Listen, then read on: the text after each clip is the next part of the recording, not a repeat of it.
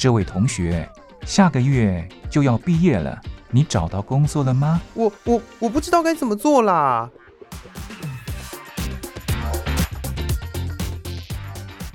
想找工作，却不知道该从何着手；想换跑道，却不知道自己能不能做得来。收听职业相谈所，让各行各业的前辈为你指点迷津。在职场上迷路的人啊，一起来寻找你的栖身之所吧！欢迎收听职业相谈所。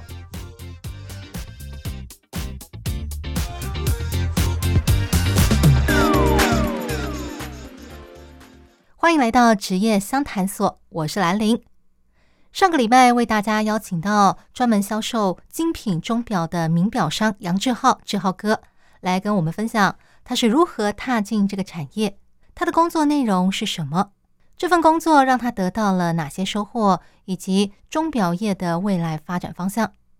而今天我们要来继续聊聊，就是一份工作当然是有苦有乐嘛。那么这份工作在给他带来许多收获的同时，一定也有比较辛苦的地方。那对他来说，这份工作最辛苦的点在哪里呢？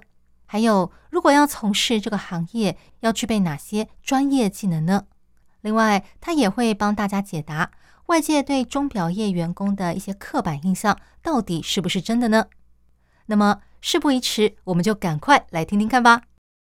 真的，今天跟你聊过之后，才发现啊，钟表业啊，真的完全没有我当初想象中的那么的简单，那么的封闭。事实上，它还是有可以有很多的呃发展性，还有收获的呢。是，我觉得现在回想起来哈，最早当初我是呃从半技师入行啊，从事维修工作，到这呃这几年期间呢，呃精进自己啊，然后呢，慢慢的转往销售。然后销售完，慢慢转往转往大家所这个认知中的中盘商，这个这个这个过程呢，虽然呃，我我我觉得走起来并不是很容易啊，但是呃，各行各业都有它不容易的地方。那我们要如何去这个精进自己？我觉得还有还有你要脱颖而出。我觉得有有的时候你身上就是具备一些其他同行所没有的技能跟特质。那你刚刚提到，就是说，呃，各行各业都有它一些不容易的地方。那你觉得这个工作对你来说最辛苦的地方是什么呢？我觉得是呃沟通。它这个产业呢，它不像呃，它并不是一个劳力密集的产业。就既定印象，他会觉得说啊，你你都坐着啊，你都坐在办公室，呃，吹冷气这样子。呃，确实啊，我在这个产业中劳力付出是相对少。我比较辛苦的地方都是在我我刚才前面提到的沟通，因为你对于一样产品的看法、想法，可能不见得每个人都会一样。他有的时候，比如说你这个东西是很稀缺的、很稀少的，就好像古董一样的时候，如何去去阐述这个东西它的价值性？你要如何去讲白话一点，就是你要如何去卖这个商品啊？你要如何跟你的客户销售？告诉客户说这个是多稀有、多珍贵的东西，我觉得是沟通就是一个很重要的事情了。原来如此，这就让我想到，就是呃，有的时候在飞机啊，或者是在呃饭店看到一些关于那个精品名表的那个呃书籍介绍的时候，它上面的文字介绍就会讲说，呃，好比说这个钟表，它上面使用了多么高档的呃钻石、黄金。然后多么精致的手工艺，然后可能还要附加上一些他曾经被名人戴过的历史等等，就是你要让它能够显现出这个东西它是有它的价值的，它的价值何在？是，不管是它的配件配料，还是说它的历史，要怎么样衬托这个东西让客人买单？是，对，这是一个很困难的地方。是我举个例来说哈，这只手表呢，它数量稀少。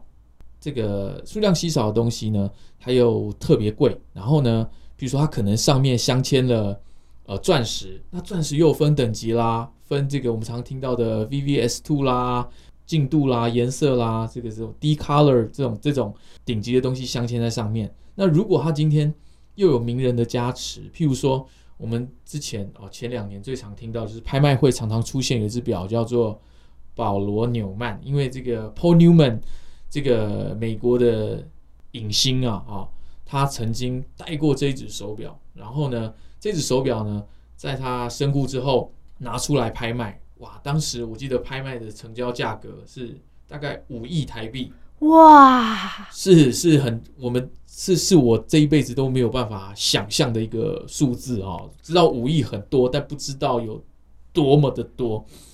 他就是因为他他戴过啊，然后因为很稀少，可是你看他其实当时也才他的可能，我相信他当时的售价可能也不过台币换算成台币大概十几万吧，我猜想，在经过几十年过后啊，名人的加持，他拍卖出了五亿的价格哦，所以我们要如何把这个东西，这个我们的受众啊，我们的消费者，我们的终端。让他知道这件事情，让他觉得这个这个这个东西呢是有其价值的。我觉得你要如何去介绍就很重要了。原来如此，所以说要从事这个精品钟表销售这一块哦，需要很棒的口条哦。我觉得口条是必备条件，是必要条件之一。毕竟它是精品哦，在在我们的受众来说，哦，消费者来说。因为这是非必须性的哈，非必要性的东西，它是奢侈品，所以它它这个多半我们的呃消费者他是会有向往的这个这个精神上的满足，所以当你今天呃你的口条、你的你的外表、你的服装仪容的整洁整体带给人一种很舒服、很专业的时候呢，大家就会觉得说哦，你卖的东西。这个就会像你所介绍的一样，是有它这个价值性在的，所以我觉得第一印象非常重要。除了口条以外，还有你的仪态，我觉得都是很重要的东西。原来如此，口条还有仪态是从事这一行非常重要的条件。那除了这两个之外，还有别的吗？好比说，既然要卖的是精品钟表，那是不是要有对？好比说，对奢侈品的品味之类的。嗯，我觉得奢奢侈品啊，它很需要的一种东西叫美感。但是美感这个东西，并不是像数学，并不是像电脑一样哈，说一是一，说二是二。这个美美感这个东西哈，因为很抽象，很有的时候很主观，但有的时候又很客观，所以你很难界定什么样的东西叫美，什么的东西叫不美。这个美感你必须要长期的培养，譬如说涉猎，呃，你可以看时尚杂志啦，哦，多看这个精品的报道啦，多了解这个国内外精品的趋势。其实这些东西都是可以慢慢学习的。啊、呃，这个大家所谓客观的美是什么样的美？然后呢，主观的你主观的美是什么样的美？你会在这个产业呢，你就会很能了解现在的趋势是什么。我觉得美感。是很重要的。原来如此，这是有点像是这个呃，如果是要卖衣服的人，他可能要了解呃，现在好比说女性的服饰流行什么风格，呃，日韩风啊，或者是说什么今年流行什么色系啊，呃，或者是呃，今年可能流行什么样子的配件、妆容等等，就是你要长期去追踪 follow 这个趋势。那精品奢侈品也是对。呃，譬如说好了，我我举个例来说啊，呃，因为我多数都是呃买卖这个劳力士这个品牌嘛，这个是大家比较常听到的精品的手表。劳力士大家一定常听过绿水鬼、蓝水鬼啊、黑水鬼，有有听过？是，所以你看哦，这样一样的表款，它有不一样颜色的呈现。那这个时候，就像我如果是一个消费者，我会有选择性困难，我会觉得说哇，我今天。要买买这么贵的东西，我一定要好好选，要慎选。那可是我又挑不出来。这个时候，一个好的销售员哦，就可以从旁引导，让消费者这个挑到他心仪的产品啊。毕竟这么贵的东西，我们要替他好好挑选嘛。比如说，这个这个消费者他是怎么样的体格啊？他需要比较粗犷一点的表，还是比较斯文的表？或是他用的场合是什么？他需要。这个穿西装的时候比较多，还是他在他在从事劳力工作的时候比较多？那他平常穿的衣服是什么颜色？这些都是一个好的销售员可以去慢慢引导客人找到他最心仪、他最适合的手表。所以我觉得一个好的销售员，至少这些都是我觉得是必要条件。呃，那么如果对于一个就是想要进这个精品钟表业工作的人来说，好比说他可能家里就有一些呃收藏，父母亲的收藏之类的，那也许他看了很喜欢，他希望将来就算现阶段买不起，但是还是想要往这个领域、这个产业去工作的话，那你能不能提供一些建议？就是他可能要做一些什么样子的准备会比较好呢？是，呃，我。以我自己的经验来看啊，因为我我是这样从一个陌生的呃领域走过来，跨足进来，所以依照我我自己的经验是，第一个你要有对该产品呃的的专业知识，譬如说我们刚才讲到的这个资讯局，它有开的课程，那你对这个东西有很清楚的了解，你知道你你未来接触的是什么样的东西，它的规格是什么，它的它的产品线啊，它的历史沿革。啊，这些它的它的销售定位，它里面的结构构造，就好像你在卖车子一样，你需要了解它的性能，对不对？所以这是第，这是第一个，就就你的产品来看。第二个是销售，你销售你第一个，你我觉得你要有好的口条，毕竟你要介绍一个这样的东西，你你必须要让消费这么贵的东西哦，他在选购买的时候会。比较审慎的选择，那你有好的口条呢？你可以引领他，他听他也会比较舒服的在在你呃所带领的这个情境下，理解他要花大钱买这个产品的原因啊，要花大钱买它的缘由在哪里？然后再来就是，我觉得不不无论各行各业啊，都要在你在你不管是销售啦，还是在你工作的时候，你我觉得可以维持一个好的仪态，就是。你的仪容这个端端正啦，哦，干干净净、整整齐齐，就好像我这次到日本，我学习到，无论他们一个再小的钟表店，它里面的销售员，他里面的技师一定都是西装笔挺。呃，这倒不是说我我我卖精品，我就一定要穿的很 fancy，一定要很很很漂亮，而是说这对你对你的工作的一个尊重，相对的你的。呃，消费者你的客人看到，他会觉得说：“哦，你很尊重你的工作，你一定是很投入很多的心思在这个工作上面，所以你一定就是达人。那我对你的信任度呢，就会更加分了。”原来如此，这就好像我们去了那个五星级饭店的时候，呃，如果你衣着不整、很邋遢，或者是穿那个短袖短裤一派那种轻松的装扮，好像去倒个垃圾什么的都不会有违和感的那种感觉，也蛮奇怪的。是。对，或者是啊、呃，假设你今天进了一个很贵的发廊，然后你发现那个设计师他自己的头发乱七八糟，嗯、你说他可以把我的头发弄得多么的漂亮？我觉得我应该也是半信半疑吧。我我觉得你形容的很好，所以所以我我一直觉得说他是。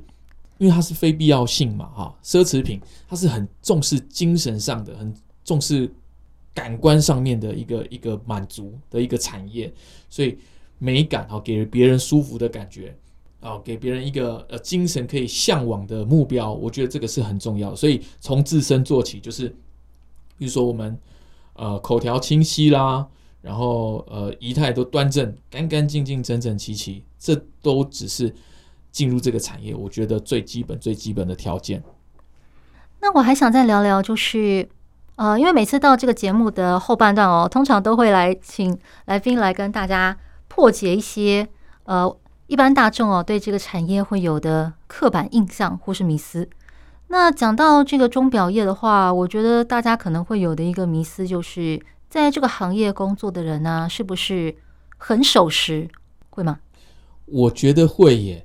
因为刚刚聊到说给这个这个呃给大家的印象嘛，那第一个印象就是你你你至少你你卖手表这个时间性你就要掌握得很好，你自己对时间的观念，自己对时间概念就要掌握得很好。像我自己，如果我跟客人约呃这个早上十点，我其实就会。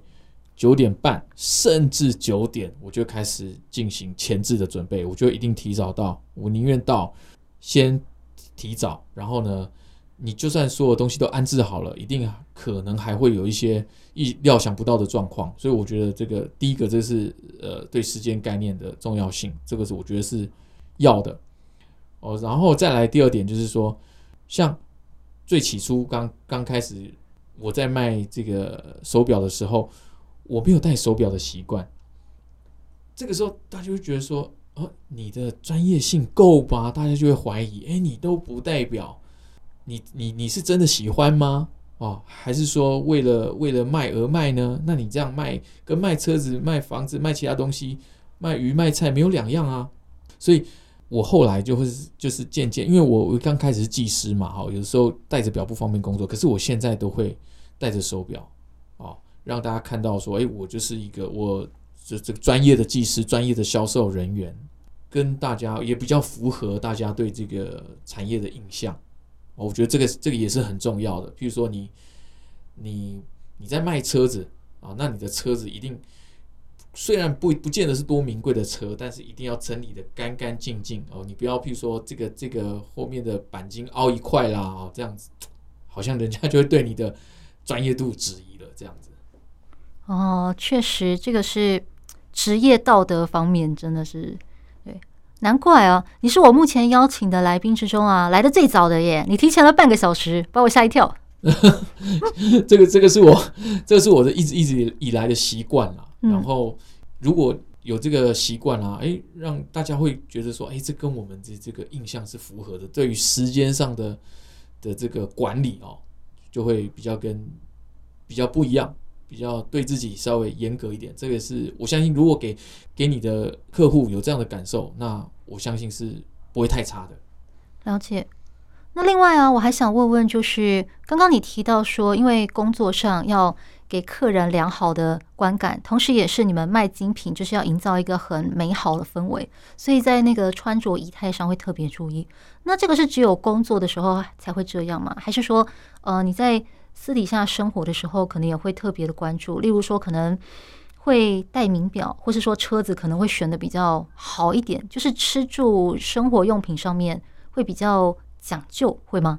其实应该这样讲哦，把自己打理好哦，给别人好的印象，不见得是跟呃高消费、高花费画上等号。但是你可以透过一呃我们平常的生活方式，因为其实我也是呃一般一般人，跟大家其实没有什么。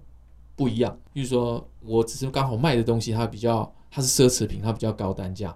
但是你说在一般这个生活上啊，我觉得就是可以培养你的美感好的契机。譬如说，这个东西可能不是很贵，可是你透过你的搭配啊，透过你的你整理，它会变得让我们觉得有一种高级感。譬如说，我的衬衫穿出门之前，我都一定会烫过啊，至少它不是皱皱的，即便它它可能只是呃那种平价。衣服店买的，但是你烫过，你就会觉得它特别整齐，然后呢，干干净净，给人家好的印象。这个美感上呢，就我觉得是有提升的。所以我觉得这个落实在美感哦，落实在生活中，对这个产业，我觉得诶是是必要的。因为让大家看到你的时候呢，尽量啦，都是无时无刻准备好自己的状态。原来如此，那我还想再问一个问题哦，就是。你刚刚提到，就是这个精品钟表、奢侈品的买卖，经常会呃，在一些拍卖会之类的场合，有机会遇到各行各业的佼佼者，甚至是一些名人。那反过来说，就是因为你们经常接触名人，所以呃，做这个行业的人是不是要比较低调，或者白话一点的说，可能要口风比较紧，不能够太八卦之类的？我 我。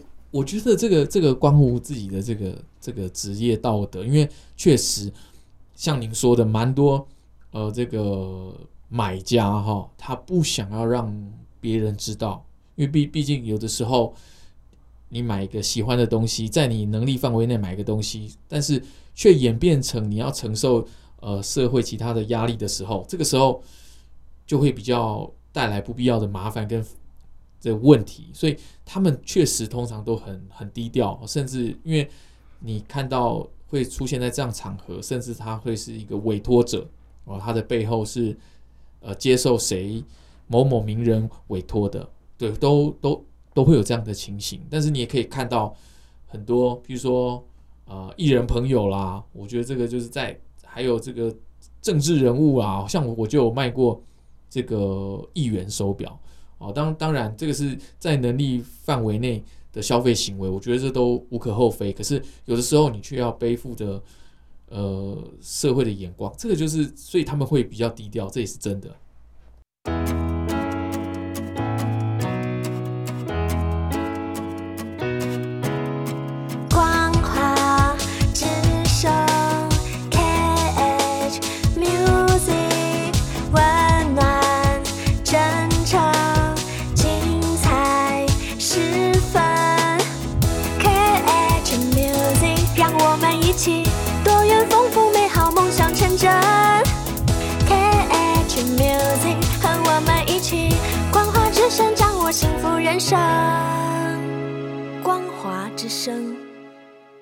那精品钟表这个行业啊，它的从业人员有没有说男生比较多，女生比较少？有这种情况吗？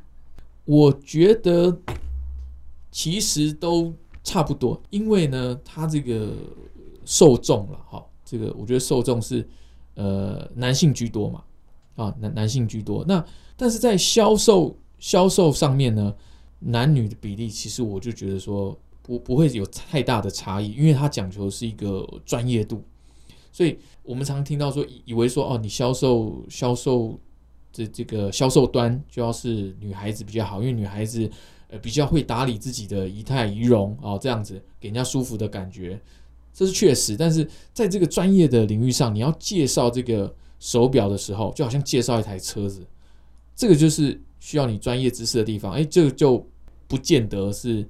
女生会比较好，所以我觉得在走向专业领域的时候，性别上反而不是一个很被关注的事情。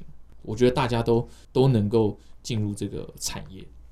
原来如此，诶，那我最后再问一个问题，就是这几年来啊，因为全世界受到这个新冠疫情的影响，好像经济环境都不是很好。那这有对这个奢侈品、精品钟表的买卖有造成负面的影响吗？是，我觉得。呃，影响很大很大，因为我我们刚前面就提到嘛，哈，我有很多这个国外的客户，在疫情时期啊，我们要流动哦，这个商品的流动就困难很多，这个交易量啊下降的时候哦，没有什么交易量的时候，价格自然就受影响，这个价格自然就就会比较不好，自然就会下跌，所以在疫疫情时期多半呢。我们都是做国内的生意比较多啊，直到最近，相较于前两年趋缓之后，我们才开始又慢慢的国外的这个交易又活络了起来，国外的贸易又活络了起来。不然在此之前，确实受到很大很大的影响。那么今天透过志浩哥的分享，我们知道钟表业呢，它并不是一个夕阳产业，事实上，它正在往精品还有奢侈品的方向发展。所以，如果你对钟表业有兴趣，只是对这个产业的未来发展有所迟疑的话，希望今天这一集能够给你带来一些参考。毕竟，人只活一次，选择一份自己有兴趣也能够做得长久的工作是很重要的。那么，谢谢志浩哥跟我们分享他的职业生涯，谢谢你，谢谢。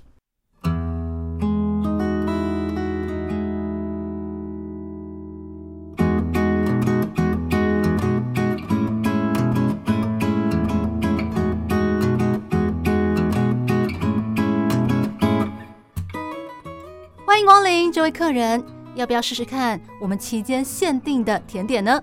哦，期间限定的啊？对，这是老板为了特殊节日做的，每一次的口味都不一样，只有现在才有卖哦。要不要试试看呢？好啊，那给我来一份吧。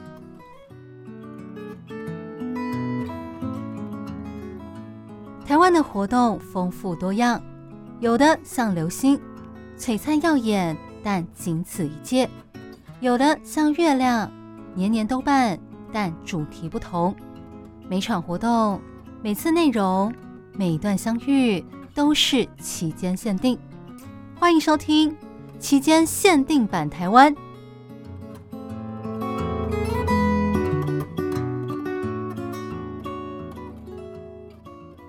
欢迎来到期间限定版台湾，我是兰陵。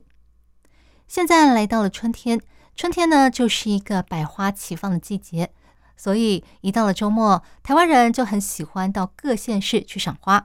上个礼拜跟大家介绍了台湾中部跟北部最夯的赏紫藤花，而今天要来介绍的呢就是赏银杏。大家有没有看过银杏呢？根据维基百科的资料，银杏最早是原产于中国，所以我想应该很多人都有看过银杏。我的话，最早是在欧美电影里看到的。广大的公园里种植了许多的银杏树。秋天的时候，银杏的叶子变黄，让整个公园都散发着璀璨耀眼的金黄色光芒，真的是超级漂亮。而我亲眼看到银杏，是在我去日本打工旅游的时候。那个时候大概是秋冬之际，我安排了三天的假期到山梨县去玩。那个时候，在他的县厅，也就是他的市中心甲府这个地方，我去了他的一座古城。当我攀上城顶的时候，由上往下，我看到在一座古老的寺庙旁边有一棵银杏树，我就走下去看了。那棵银杏是在一个非常不起眼的角落里，刚好被这个深棕色的木造建筑给挡住了。如果我不是由上往下看的话，真的不会注意到这个地方。然而，这一棵金黄色的银杏树，在这个深棕色的建筑衬托之下，更显得它璀璨耀眼、美丽非凡。我当下真的是看呆了，忍不住拿起手机，又拿起相机，疯狂地拍了好几张照片。我记得作家席慕蓉有一首诗，叫做《一棵开花的树》，里面提到如何让你遇见我，在我最美丽的时刻。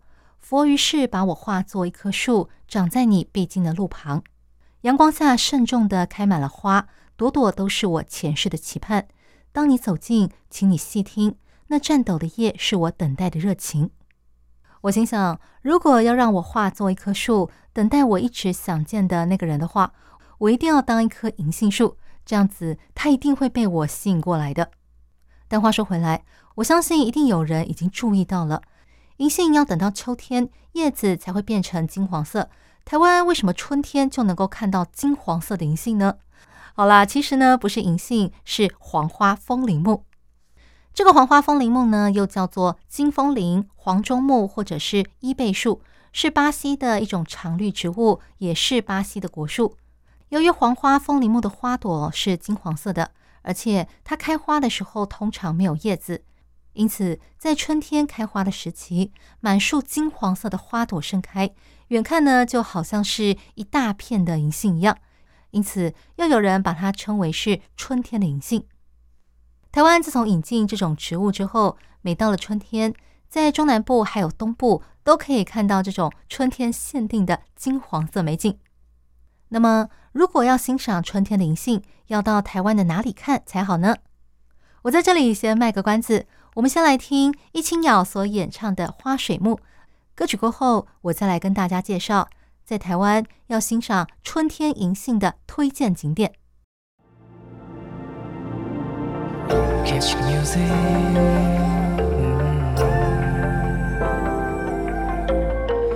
光华只剩，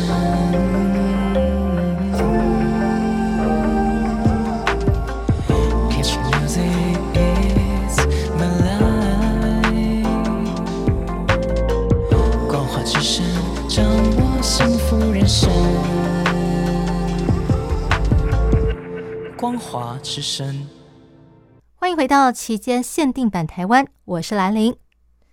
今天要跟大家介绍的期间限定活动是台湾的春天银杏，也就是黄花风铃木的赏花活动。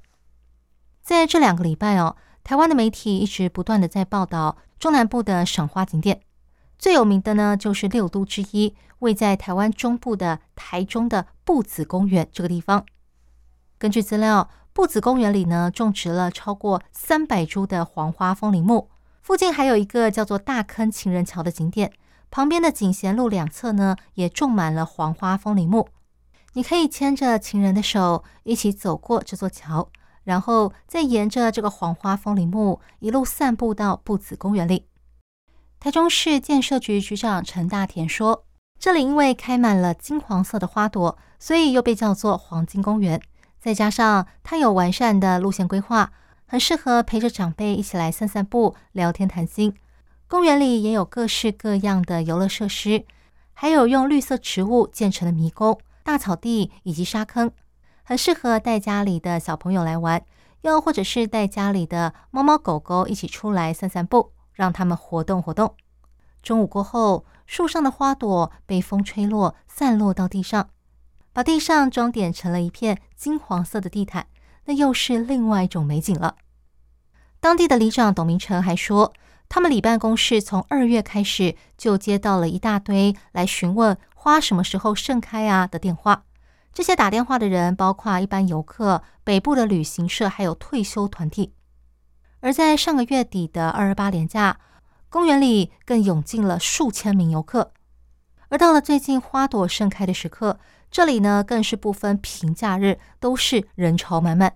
很多人携家带眷，还有家里的宠物，来到这个公园里赏花、拍照，还有打卡，甚至还有人直接铺开了露营设备，就在这个黄花木下赏花、吃午餐。另外，也有不少的模特儿或者是网红、网美啊，到这里来拍照打卡，捕捉春天的金色时光。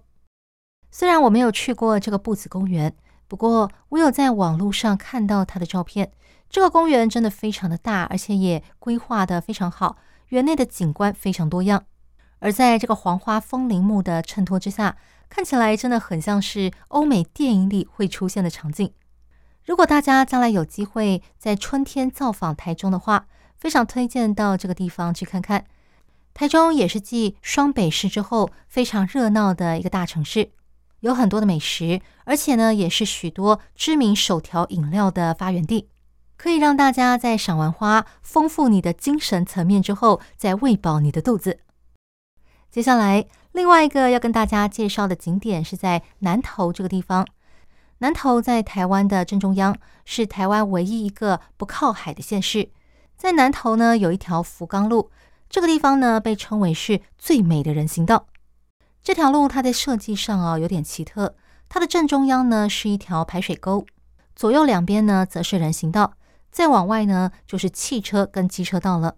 过去大家都觉得这个地方非常的狭窄难行，但是自从当地政府在人行道上种植了风铃木之后，大家就对这条路印象改观了。因为到了春天，风铃木呢会开出黄色跟红色两种不同颜色的花朵，再配上这个粉绿色的围篱，看起来呢就是色彩缤纷的样子。